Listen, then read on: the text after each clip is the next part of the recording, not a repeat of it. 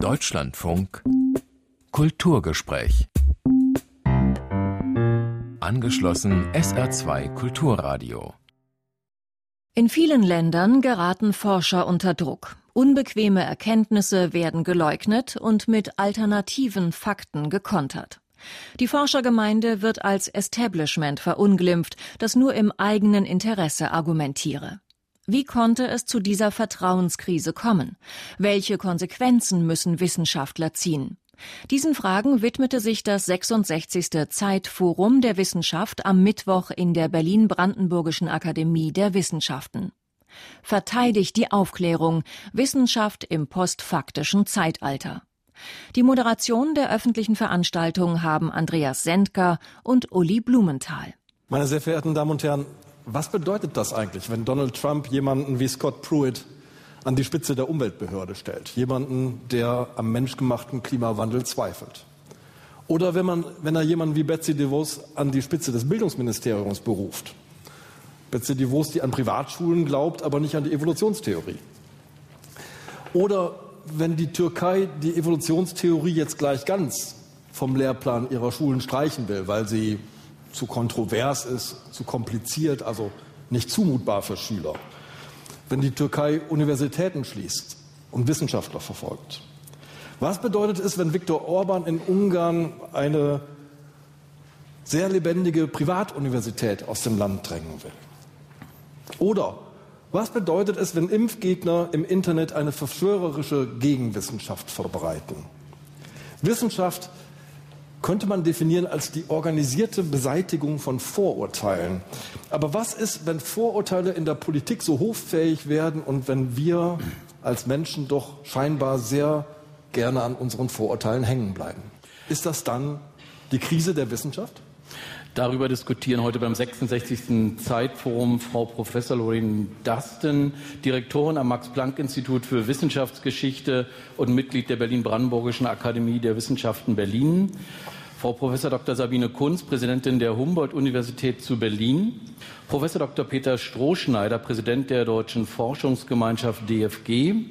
Professor Dr. Johannes Vogel, Generaldirektor des Museums für Naturkunde Berlin und Professor Dr. Stefan Rahmsdorf, Klimaforscher am Potsdam Institut für Klimafolgenforschung PIC. Und die erste Frage an Sie, Herr Rahmsdorf. Am 22. April bei einem der Märsche für die Wissenschaft, die ja weltweit an diesem Tag stattfanden, sind Sie mit einem Plakat auf die Straße gegangen. Darauf stand, alternative Fakten kannst du schon machen, wird dann halt scheiße. Warum wird etwas mit alternativen Fakten dann halt scheiße? Also um mal bei meinem Fach zu bleiben, der Klimaforschung. Die globale Temperatur richtet sich einfach nach den Gesetzen der Physik, nach dem ersten Hauptsatz der Thermodynamik. Und wenn wir das ignorieren, dann werden wir einen hohen Preis dafür bezahlen da gibt es nichts, kein Changieren in Grenzen von bis oder irgend sowas, sondern da gibt es nur eine Aussage, ein, ein Fakt oder eine Wahrheit. Das sind ja die beiden Begriffe, um die sich der Abend drehen wird. Oder gibt es nicht mehrere Wahrheiten? Gibt es nicht verschiedene Fakten dazu? Also es gibt natürlich immer viele Fakten. Das Klimasystem ist ein komplexes System. Aber niemand würde bestreiten, dass es sich nach dem ersten Hauptsatz der Thermodynamik entwickelt. Das heißt, wenn die globale Temperatur steigt, was sie tut, dann muss die Energie dafür irgendwoher kommen. Und sie kommt aus der Strahlungsbilanz der Erde und nicht, äh, wie der US-Energieminister Rick Perry neulich gesagt hat, der Ozean sei schuld. Könnte natürlich hypothetisch so sein, dass die Wärme aus dem Ozean rauskommt wissen wir aber, dass es nicht so ist durch Messungen, weil Wärme in den Ozean hineingeht und nicht aus ihm herauskommt. Also kann die Wärme der globalen Erwärmung nur aus der Veränderung der Strahlungsbilanz unseres Planeten kommen, die schon Fourier 1824 als erster verstanden hat. Die gilt für alle Planeten. Und für die Erde, für die letzten 100 Jahre wissen wir eben, dass die bei weitem größte Veränderung dieser Strahlungsbilanz durch die steigende Treibhauskonzentration in unserer Atmosphäre entstanden ist. Peter Strohschneider, im Vorfeld des March for Science haben Sie, ich persifliere jetzt ein bisschen gesagt, es kann ja nicht schaden, wenn sich Wissenschaftler mal ein paar Blasen laufen. Sowas würde ich nie sagen. Ich weiß, Sie hätten das viel eleganter ausgedrückt. Was ist seither passiert? Ist das eine einmalige Aktion gewesen, so ein kurzes Aufbäumen, ein Aufschrei? Und dann ist die Wissenschaft wieder zum Normalzustand zurückgekehrt oder hat sich etwas verändert? Also ich glaube, dass zunächst ähm, dieser March for Science ja aus impulsiven Reaktionen auf die Amtsübernahme von Trump in den Vereinigten Staaten äh, entstanden ist. Es gab den Women's March, es gab ähm, andere. Ähm, man hat gesehen, das ist ein Muster, wo man gewissermaßen mit relativ wenig politischem Aufwand ein deutliches, auch mediales Signal setzen kann.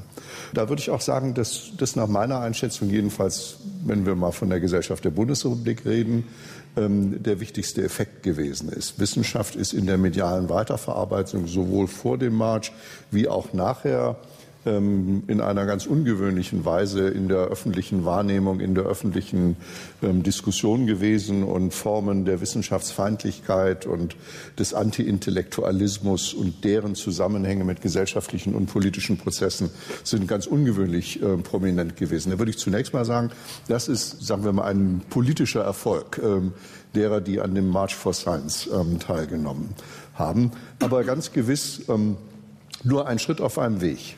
Also ich habe ja eine Skepsis gegen diesen Ausdruck postfaktisch, weil ich einfach keine Lust habe, über jedes Stöckchen zu springen, das mir da einer hinhält. Ähm, ähm, und das ist ein solcher Punkt. Und weil Sie da anmoderiert haben mit dem Scott Pruitt in der amerikanischen Umweltbehörde, ich würde das erstmal ein bisschen runterhängen und würde sagen, es ist einfach ein Machtkampf.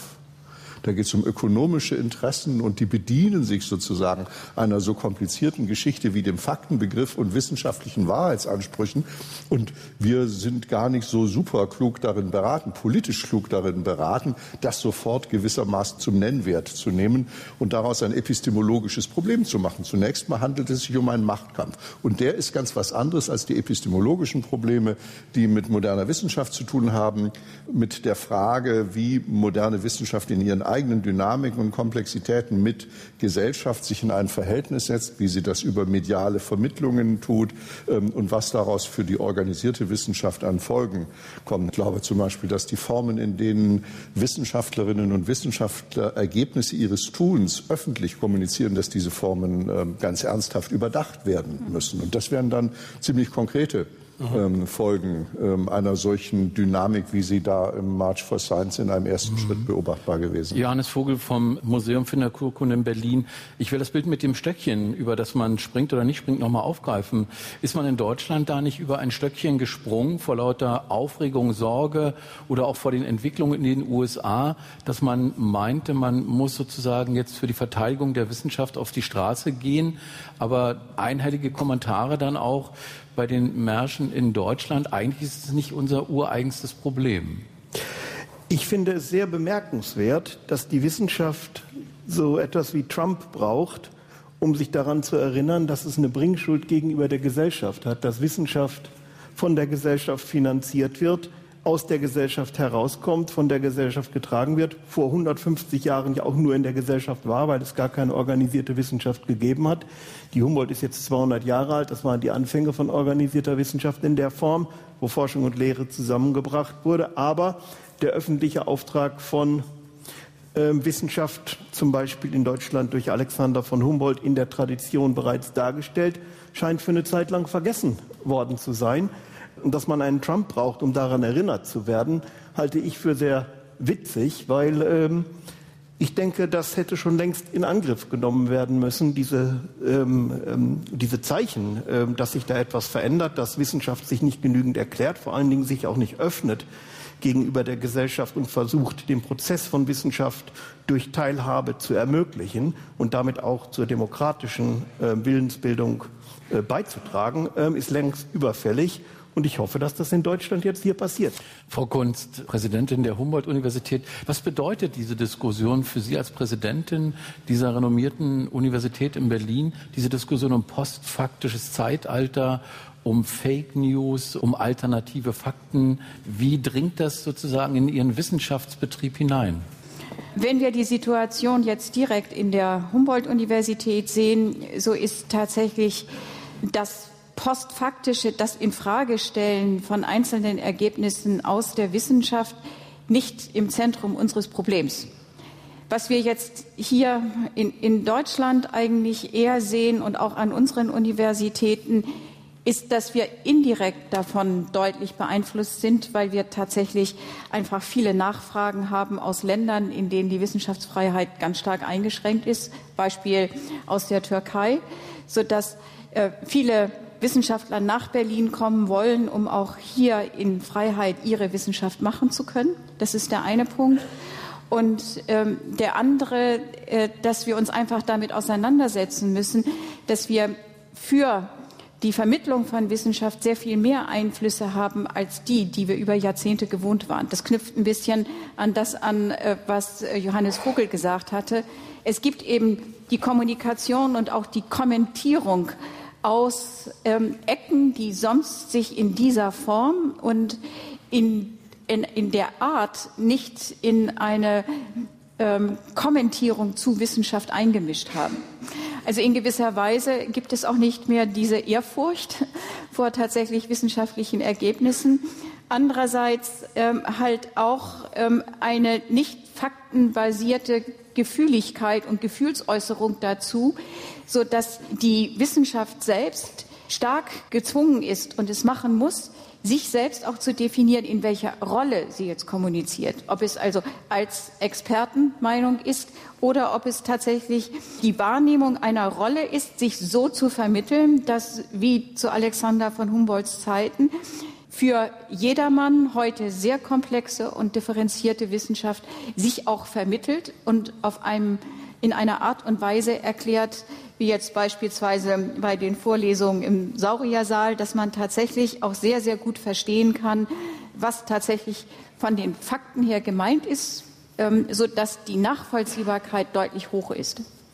Lorraine Durston, Sabine Kunst sagte gerade, der Respekt vor der Wissenschaft ist nicht mehr so groß. Ähm, sie hat ein bisschen so die Deutungshoheit verloren oder droht die Deutungshoheit zu verlieren. Es gibt andere Weltdeutungssysteme daneben. Und sie hat ja auch eigentlich keine Wahrheiten zu liefern. Oder was wäre für Sie Wahrheit im wissenschaftlichen Sinne? Also unsere traditionelle Wahrheitsbegriff ist längst überholt und das seit dem 17. Jahrhundert. Also die wissenschaftliche Wahrheit muss eine Wahrheit sein, die mit Fortschritt zu vereinbaren ist. Das heißt, wir müssen akzeptieren, dass obwohl die Tatsachen dieselben bleiben, unsere Deutung und Theorien und Anwendungen von diesen Tatsachen sich immer ändern wird und das ist gut so. Sonst gibt es keinen Fortschritt. Hier sind, glaube ich, die Philosophen ein bisschen in der Bringschuld. Ähm, und das seit dem 17. Jahrhundert uns einen neuen äh, Wahrheitsbegriff zu schmieden. Ich würde gerne eine Bemerkung machen zu Herr Strohsneiders Bemerkung, dass äh, was jetzt in den USA abspielt, reines Theater sei. 80 Prozent ist tatsächlich Politik, Theater, aber 20 Prozent ist todernst. Hm. Und diese 20 Prozent bezieht sich auf Daten, die entweder verschwinden oder irgendwie ähm, verdrängt wird. Ähm, es gibt jetzt eine sehr bewundernswerte Bewegung von eine Germanistin an der University of Pennsylvania geleitet, um diese, ein Archiv, ein unabhängiges Archiv für diesen Daten aufzubauen mhm. auf mehreren Servers. Das ist eine ernsthafte Sache und das bedroht das ganze Wissenschaftssystem, wenn die Daten von der EPA, von NOAA, von NASA verschwinden und auch sozialstatistische Daten. Amerika wird, die USA werden ja. Ähm, ja. in kurzer Zeit sozusagen unfähig sein, sich valide selbst sozialstatistisch beobachten zu können, weil keine kontinuierlichen Datenreihen mehr vorhanden. Aber waren diese Daten denn öffentlich zugänglich auch bisher oder waren es Daten, die nicht letztlich geschützt auf Servern von Universitäten und Forschungseinrichtungen äh, lagen und an die ich als Normalnutzer, als Öffentlichkeit nicht wirklich rankam? Mir die runterladen konnte, anschauen konnte, mir selbst ein Urteil bilden konnte. Also gibt es da nicht vielleicht doch einen Knackpunkt in dieser Diskussion, dass man auf einmal Daten rettet, die vorher aber auch nur geschützt waren? Nee, also im Klimabereich kann man sagen, dass die ganzen Daten, die jetzt äh, auch durch Graswurzelinitiativen gesichert werden, vor die äh, Trump-Administration sie löschen kann, waren öffentlich für jedermann verfügbar. Und Sie können überhaupt äh, im Klimabereich fast alles, was Sie wissen wollen, bei öffentlich äh, verfügbaren Daten tagesaktuell Temperaturwerte oder monatsaktuell die letzten Meeresspiegelmessungen und so weiter und so fort, können Sie alles im Netz finden. Ich möchte aber äh, einer These so ein bisschen widersprechen, die hier so im Raum stand, nämlich, dass bei uns in Deutschland alles in Ordnung ist und diese postfaktische Zeitalter quasi nur in den USA jetzt auf einmal ausgebrochen ist. Im Klimabereich erlebe ich das ganz anders. Und zwar seit 25 Jahren hat man äh, damit zu kämpfen in der Klimaforschung, dass einfach aberwitzige Behauptungen immer wieder auftauchen, auch in den Medien. Und äh, könnten Sie sich zum Beispiel, um eine ketzerische Frage zu stellen, vorstellen, dass äh, groß eine deutsche Tageszeitung einen Kommentar veröffentlicht, vorne drauf, wo gesagt wird, in den letzten Monaten sind ja die Umfragewerte für Merkel so stark gefallen und dann quasi meinungsstark darüber herzieht, woran das wohl liegen könnte und wieso das so ist, kann man sich nicht vorstellen, oder? Weil jeder Chefredakteur würde sagen, Moment mal, hier die Umfragewerte für Merkel sind doch gar nicht gefallen, sondern gestiegen. Im Klimabereich scheint es irgendwie so anything goes zu geben. Da ist so eine Narrenfreiheit und alles geht als Meinung durch. Also dieser Fall ist ja vor einigen Wochen konkret in der Welt passiert. Da fängt ein Kommentar an, mit der These, seit äh, in den letzten 15 Jahren hat es gar keine globale Erwärmung mehr gegeben. War anscheinend mhm. der meistgeklickte Kommentar an dem Tag in der Welt. Stimmt einfach nicht. Ja. Ich denke, da müsste doch jeder Chefredakteur sagen, Moment mal, wir haben doch berichtet 2014 wärmstes Jahr seit Beginn der Aufzeichnung, 2015 wieder übertroffen, 2016 wieder übertroffen. Ähm, das sind einfach falsche Fakten. Und das ist jetzt nur ein Beispiel. Also in meinem Blog Klimalounge gehe ich häufig auf solche Dinge ein. Herr Strohschneider. Ich würde gerne zwei Sachen sagen. Die eine ähm, zu der Frage, uns geht's ja Gold und warum gehen wir dann zu dem March for Science? Und die zweite sozusagen nach einer Diskurstaktik, die man hinter solchen ähm, mhm. solchen Stellungnahmen äh, beobachten kann. Also es geht sicher dem deutschen Wissenschaftssystem in vieler Hinsicht ähm, sowohl historisch wie im synchronen Vergleich mit anderen Wissenschaftssystemen in einer ganz außergewöhnlichen Weise ähm, gut. Aber es ist eben so, dass nur wenige hundert Meter von hier die Leiterin des polnischen Kulturinstituts von ihrer Regierung abgezogen worden ist, weil sie zu viel jüdische Geschichte macht.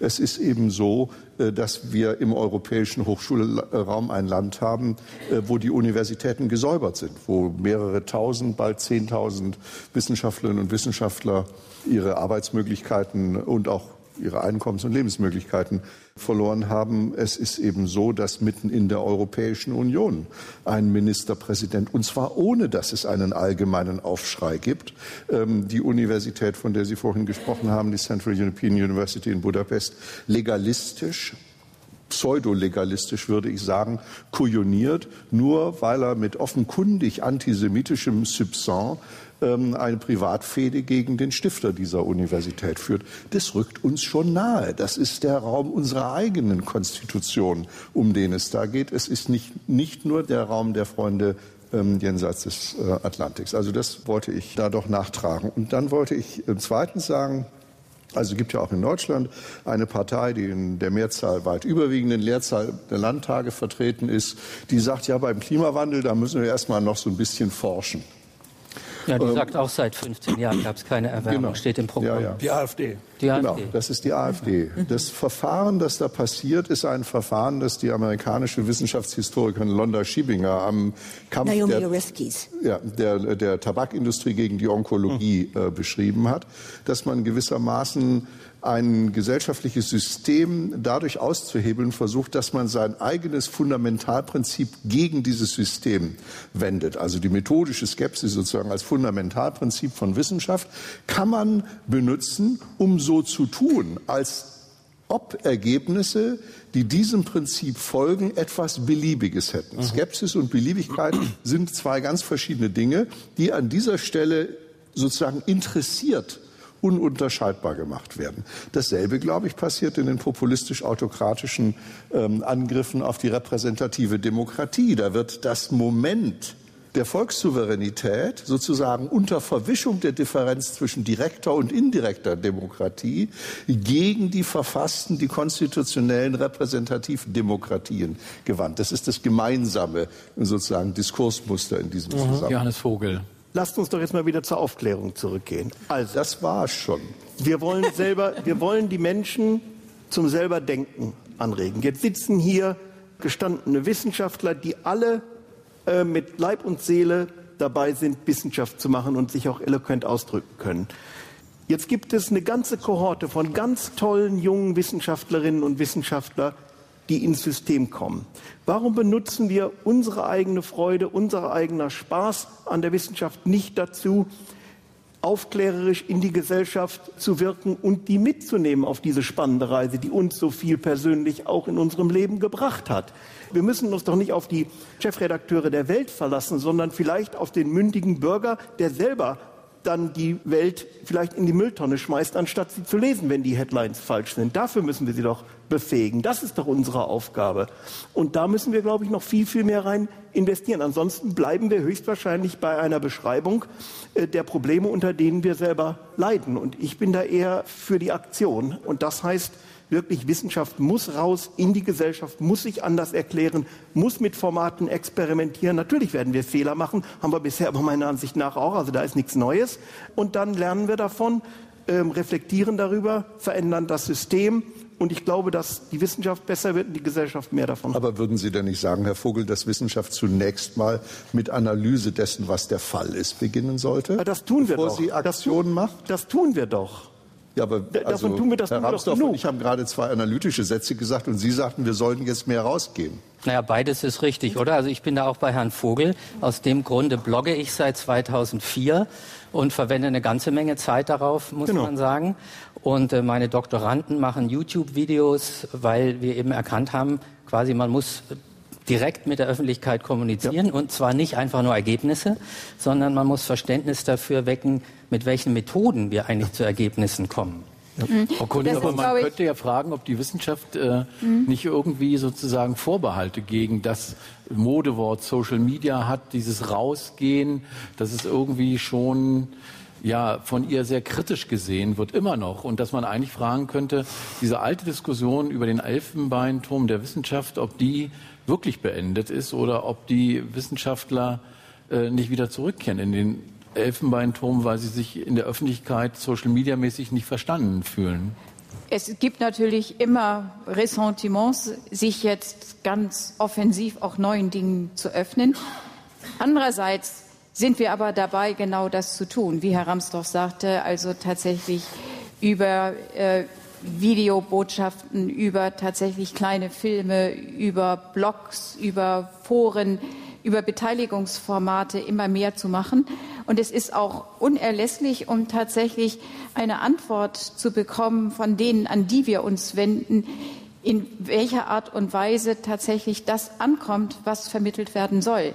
Denn wir haben ja auch objektiv einfach eine Aufdifferenzierung in den einzelnen Wissenschaftsdisziplinen. Das ist anders als in früheren Jahrzehnten eine andere Form von Vermittlung braucht, eine Nachvollziehbarkeit der Prozesse in der Wissenschaft, um auch das Prozesshafte von Arbeit zum Ergebnis wirklich so zu erläutern und dabei auch die Validität von Ergebnissen mit zu erklären. Also insofern ist auch die Aufgabe der Wissenschaftskommunikation heute eine andere als früher.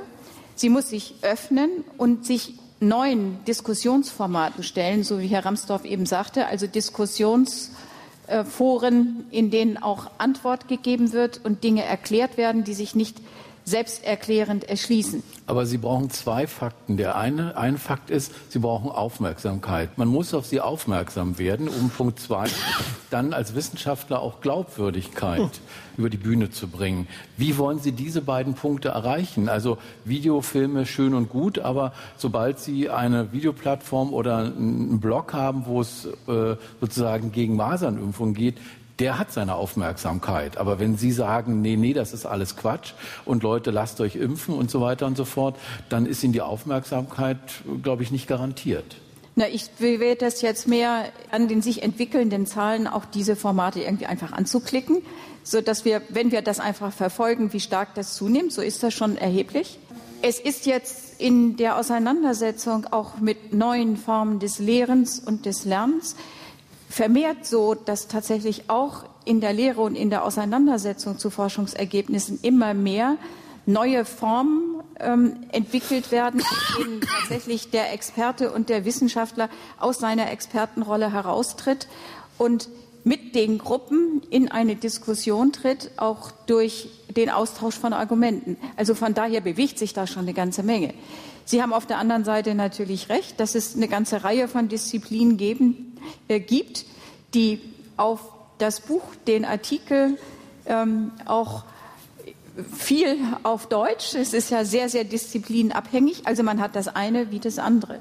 So dass es einerseits äh, die Neigung gibt, sich auch im Elfenbeinturm einzurichten und äh, dort noch stärker zurückgezogen zu forschen und zu lehren und andererseits in vielen Bereichen, die auch an den neuen Disziplinrändern äh, sich tummeln, auch sich zu öffnen. Also beispielsweise ist gerade heute in Berlin das äh, Deutsche Zentrum für Integration und Migrationsforschung ähm, be bekannt gegeben worden und äh, wird auf die Welt kommen, sodass ja in, einem, in einer neuen Disziplin, in der disziplinenübergreifend ganz unterschiedliche Wissenschaftler zusammenarbeiten, ein hohes gesellschaftliches Interesse da ist und muntere Diskussionen international auch im Austausch äh, mit ganz unterschiedlichen politischen Systemen und äh, Problemlagen.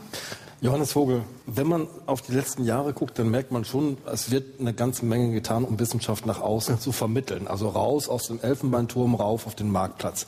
Ich habe von Ihnen so eine kurze Formel in Erinnerung. Sie sagten, Wissenschaft hat sprechen gelernt, jetzt muss sie zuhören lernen. Was meinen Sie damit? Wissenschaftskommunikation oder auch Public Understanding of Science, was viel praktiziert wird, beinhaltet, dass sich da ein Wissenschaftler des Defizitmodells bedient. Das heißt, wir glauben, dass Sie alle zu wenig wissen und wir mehr reden müssen, was wir hier jetzt ja auch tun.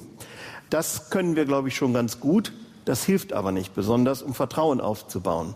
Das heißt, man muss sich als Wissenschaftler mit seiner Expertise auch als verletzlich, als offen, als diskursfähig üben und darstellen. Da müssen wir noch einiges tun, um den Wissenschaftlern das beizubringen, glaube ich. Aber ich glaube, wir sind auf einem super Weg, weil, wie gesagt, die jungen Leute, ähm, die ich in der Biologie, und das ist ja kein ganz unkontroverses Fach, wenn man gerade in die Gentechnologie geht, die ich auf der ganzen Welt treffe, die haben ein großes Bedürfnis, mit den Leuten darüber zu reden, was sie tun warum sie es tun, welche Freude sie davon haben, welche Ängste oder Befürchtungen sie auch haben. Und die sind auch bereit zu lernen. Ich glaube, Wissenschaft muss wieder mehr von der Gesellschaft lernen, was die Gesellschaft antreibt. Und ich glaube, dass das in Teilen auch unsere Forschung besser machen würde. Das meine ich mit Zuhören lernen. Ja, das, das würde ich voll unterstützen. Denn das ist ja auch das Schöne am Blog zum Beispiel, da kriegt man die Leserkommentare.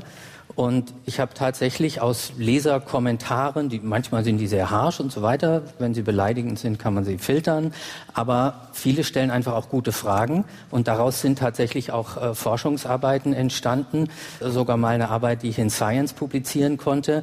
Die Leser stellen einfach oft Fragen, auf die würde man selber nicht kommen, weil es einem irgendwie zu selbstverständlich ist als Wissenschaftler. Und dann denkt man, hey, ja, das könnte man mal untersuchen.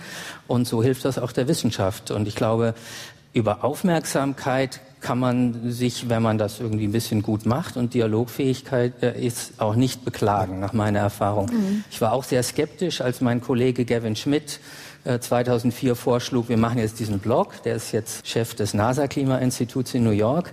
Und ich habe gesagt, na ja, wer liest denn das und so weiter.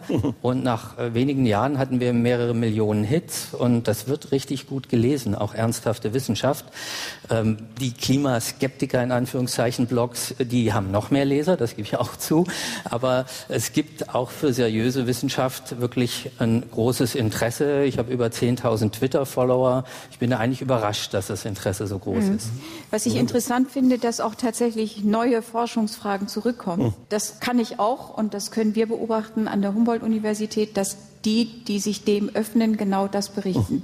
Und das finde ich schon tatsächlich ein ganz großartiges Ergebnis, was natürlich als Vorbedingung hat, dass auch eine Datenverfügbarkeit mit da ist, sodass die Nachvollziehbarkeit dessen, was Sie auch vorstellen, auch gegeben sein muss. Das sind ja letztlich genau. Dinge, die sich dann auch bedingen. Ja, die Verpflichtungen der Aufklärung sind symmetrisch. Es ist sehr zu begrüßen, dass die Wissenschaft ähm, immer neue Wege findet, ähm, ihre Botschaften zu vermitteln. Das ist wirklich sehr erfreulich. Aber wir als Bürgerinnen und Bürger haben auch eine Verpflichtung, uns darüber zu informieren. Wenn wir wirklich in einer Demokratie statt in einer Technokratie ja. leben wollen, ja.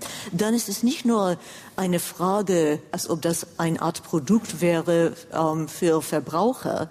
Es ist, wir haben eine Pflicht, aufmerksam zu sein. Ja. Ähm, und das scheint mir hier in der Diskussion verloren zu gehen. Mhm. Peter Strohschneider.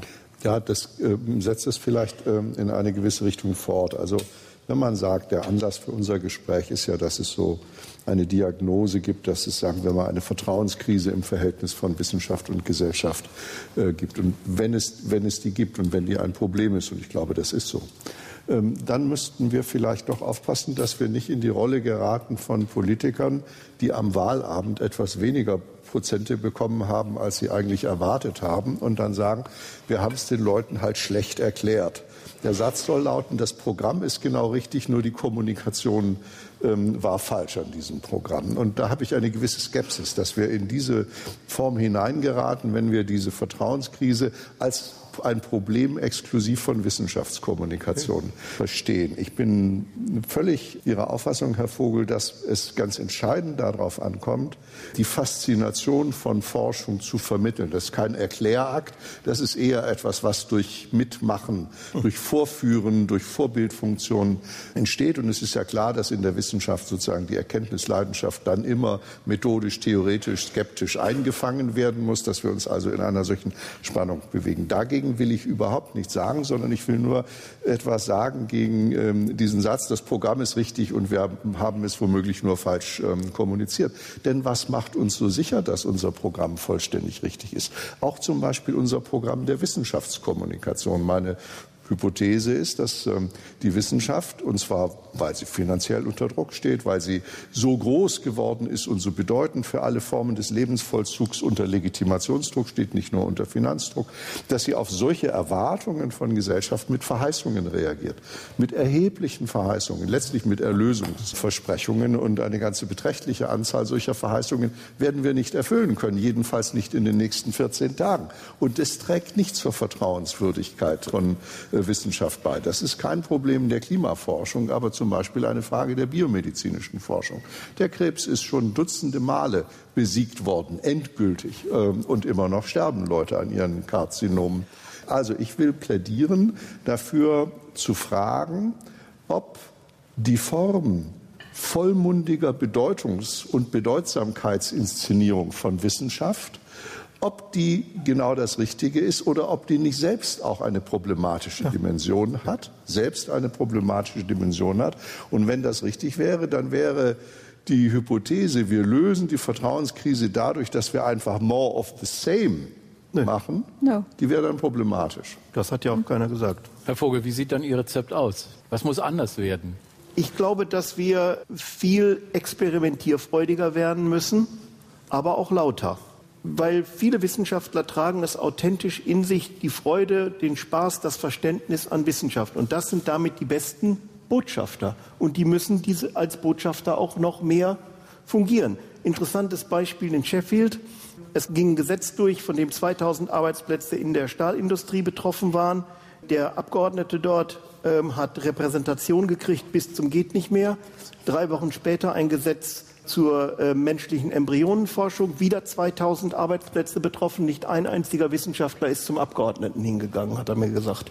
Das sind natürlich Sachen, wenn wir alle glauben, dass alles zu uns kommt als Wissenschaftler, dass wir nicht dafür argumentieren müssen, was für uns wichtig ist, gegenüber Abgeordneten, gegenüber der Gesellschaft, dann schießen wir uns ins eigene Knie. wir brauchen dabei nichts an Exzellenz oder so etwas aufzugeben. Wir müssen aber, glaube ich, im Wissenschaftssystem die Zeit finden und auch die Ausbildungswege finden, Wissenschaft für die Gesellschaft und die Wissenschaftler für die Gesellschaft zu öffnen. Das wird Verschiebungen meiner Ansicht nach geben müssen im System. Es wird nicht anders gehen, weil jeder hat nur 24 Stunden Zeit, sogar die Wissenschaftler in meiner Institution, die sehr viel Kommunikation machen, haben nur 24 Stunden. Da müssen Verschiebungen stattfinden. Auch in der Bewertung von wissenschaftlichen Leistungen. Das ist auch noch eine ganz wichtige Sache. Frau Kunz, aber es gibt zum Beispiel eine, eine Internetplattform, getragen von den großen deutschen Wissenschaftsorganisationen, Tierversuche verstehen.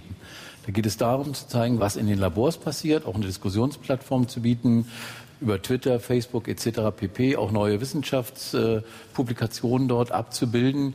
Der Zugriff ist relativ beschränkt, viel Geld reingeflossen, auch von ja. der DFG, glaube ich. Ja. Der Zugriff ist relativ beschränkt. Und wenn man sich die aktuellen Entwicklungen anschaut zur Forschung mit Primaten, dann hat man jetzt schon wieder einen Rückzug gemacht. Wissenschaftler, die auch sehr offen damit umgegangen sind, haben ihren Ausstieg aus dieser Forschung erklärt. Also so einfach ist doch diese Gemengelage dann gar nicht, wie Wissenschaftler ja. sich in mit der Öffentlichkeit, mit ihren Forschungen diskutierend, verteidigend oder erklärend äußern. Hm.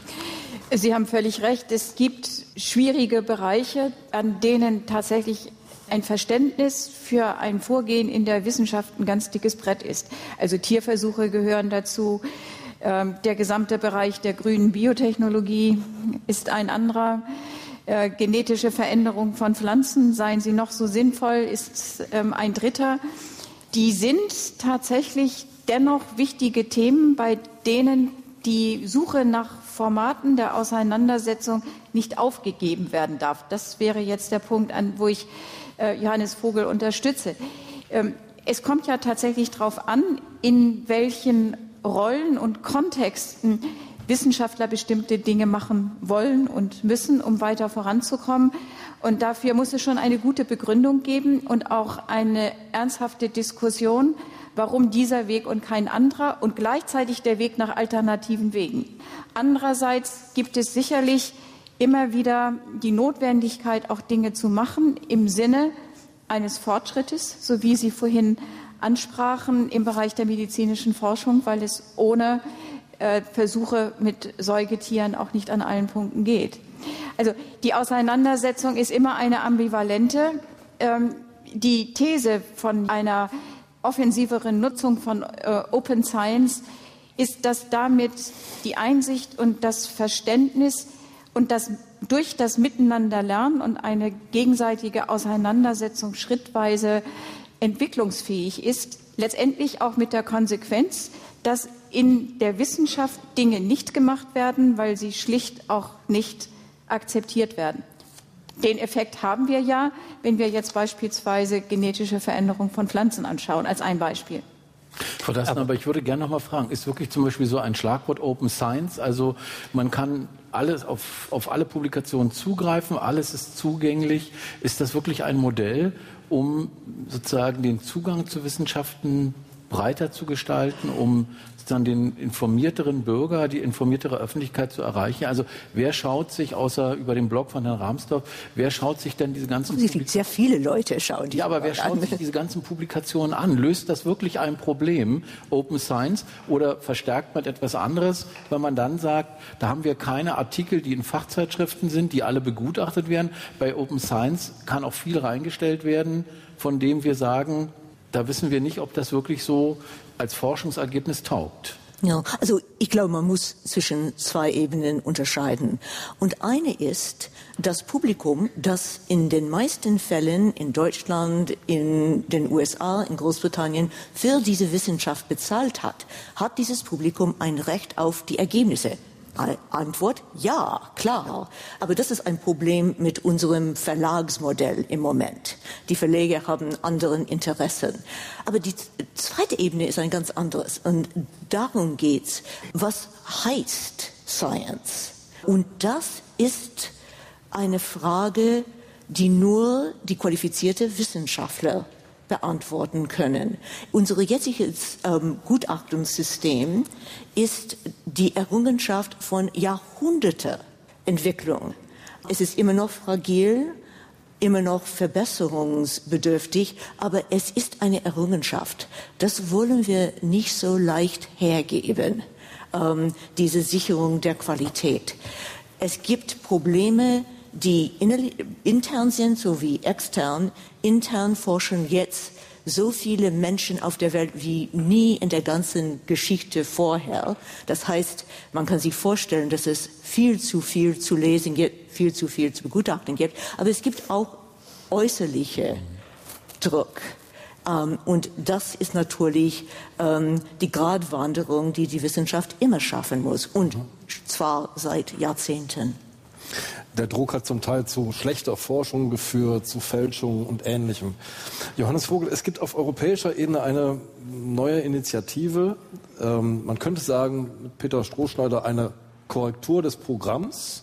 Jan-Robert Smith, der äh, Forschungskommissar, läuft jetzt mit so Begriffen durch die Gegend wie Partizipation, Transparenz, also eine Open Science Policy sozusagen. Was steckt dahinter? Was, was ist damit gemeint? Wo soll das hinführen und was sind die Ziele? Man hat ähm, glücklicherweise, glaube ich, in der EU erkannt, dass es in den Wissenschaften in verschiedenen St äh, Bereichen Strömungen gibt, wo sich gerade junge Wissenschaftlerinnen und auch Wissenschaftler treffen, um zu versuchen, systemische Veränderungen vorzubereiten. Zum Beispiel im Bereich ähm, Open Access von Journalen, dass Journale freigestaltet werden. Oder im Bereich Citizen Science, in dem ich sehr arbeite. Oder auch, wie man Infrastrukturen öffnet. Und auch, wie man Wissenschaftler neu ausbilden kann, um sich den Herausforderungen zu stellen. Und die EU ist schlau genug gewesen, diese verschiedenen Strömungen und die etablierten Strömungen zusammenzufassen zu einer Open Science Policy Plattform. Und da werden wir versuchen, ähm, diese Strömung plus das, was das alte System wirklich super gut macht, so in einem neuen Rahmenprogramm für die EU-Forschung zusammenzufassen, dass Veränderungen möglich werden. Das ist ähm, eine sehr große Herausforderung. Ich glaube aber, dass die EU mit den großen Forschungsmitteln, die sie hat, dann auch richtungsweisend sein kann ähm, für die nationalen Forschungsförderer. Und ich sehe mit großem Vergnügen, dass die DFG ja auch schon in die Richtung äh, ganz stark geht. Ich glaube, auch andere Forschungsförderer werden dem nachkommen. Und ähm, irgendwann muss das angestoßen werden. Die Dynamik ähm, von unten heraus ist da. Es wird das System nicht umstoßen, aber ich glaube, es wird es positiv, relevant, gesellschaftsoffen verändern. Ich habe noch eine Frage an die Wissenschaftshistorikerin Lauren Dersten. Bei Ihnen konnte ich nachlesen, Desinformation gibt es, seit es Buchdruck gibt, im Prinzip. Was von dem, was wir heute Abend diskutiert haben, ist eigentlich neu? Ist das Problem der Wissenschaft im Verhältnis zur Politik ein neues? Ist das Problem das Verhältnis der Wissenschaft zur Öffentlichkeit ein neues? Oder reden wir, diskutieren wir doch in einem Kontinuum? Gibt es eine neue Qualität? Also, dass die Politik versucht, die Tatsachen zu beugen, das ist nicht neu und wahrscheinlich seit eh und je. Auch vor dem Buchdruck schon. Genau, richtig. Was neu ist, ist nicht die Tatsache von einer Medienrevolution, wir waren einmal schon da, sondern die Tatsache, dass wir noch nicht die kritischen Fähigkeit entwickelt haben, um wahr von falsch auf einen Blick zu scheiden. Wenn ich Ihnen jetzt einen Flugblatt aus dem 16. Jahrhundert präsentieren würde, Sie würden sofort wissen, dass eine Fälschung ist, dass es eine Alternative Fact ist, ähm, auf einen Blick. Sie haben seit, wir haben seit Jahrhunderte wirklich kritische Fakultäten entwickelt. Das fehlt uns jetzt in der neuen Medienzeit. Aber ich bin doch optimistisch. Aufklärung ist nicht nur eine Zeitepoche, es ist ein kritisches Projekt, das geht weiter.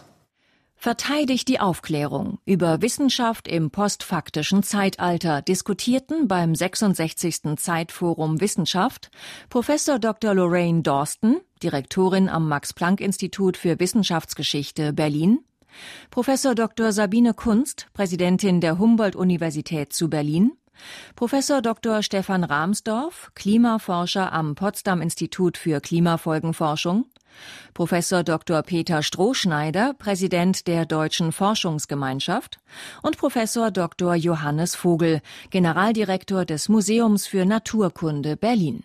Die Moderation hatten Andreas Sendker, Die Zeit und Uli Blumenthal, Deutschlandfunk.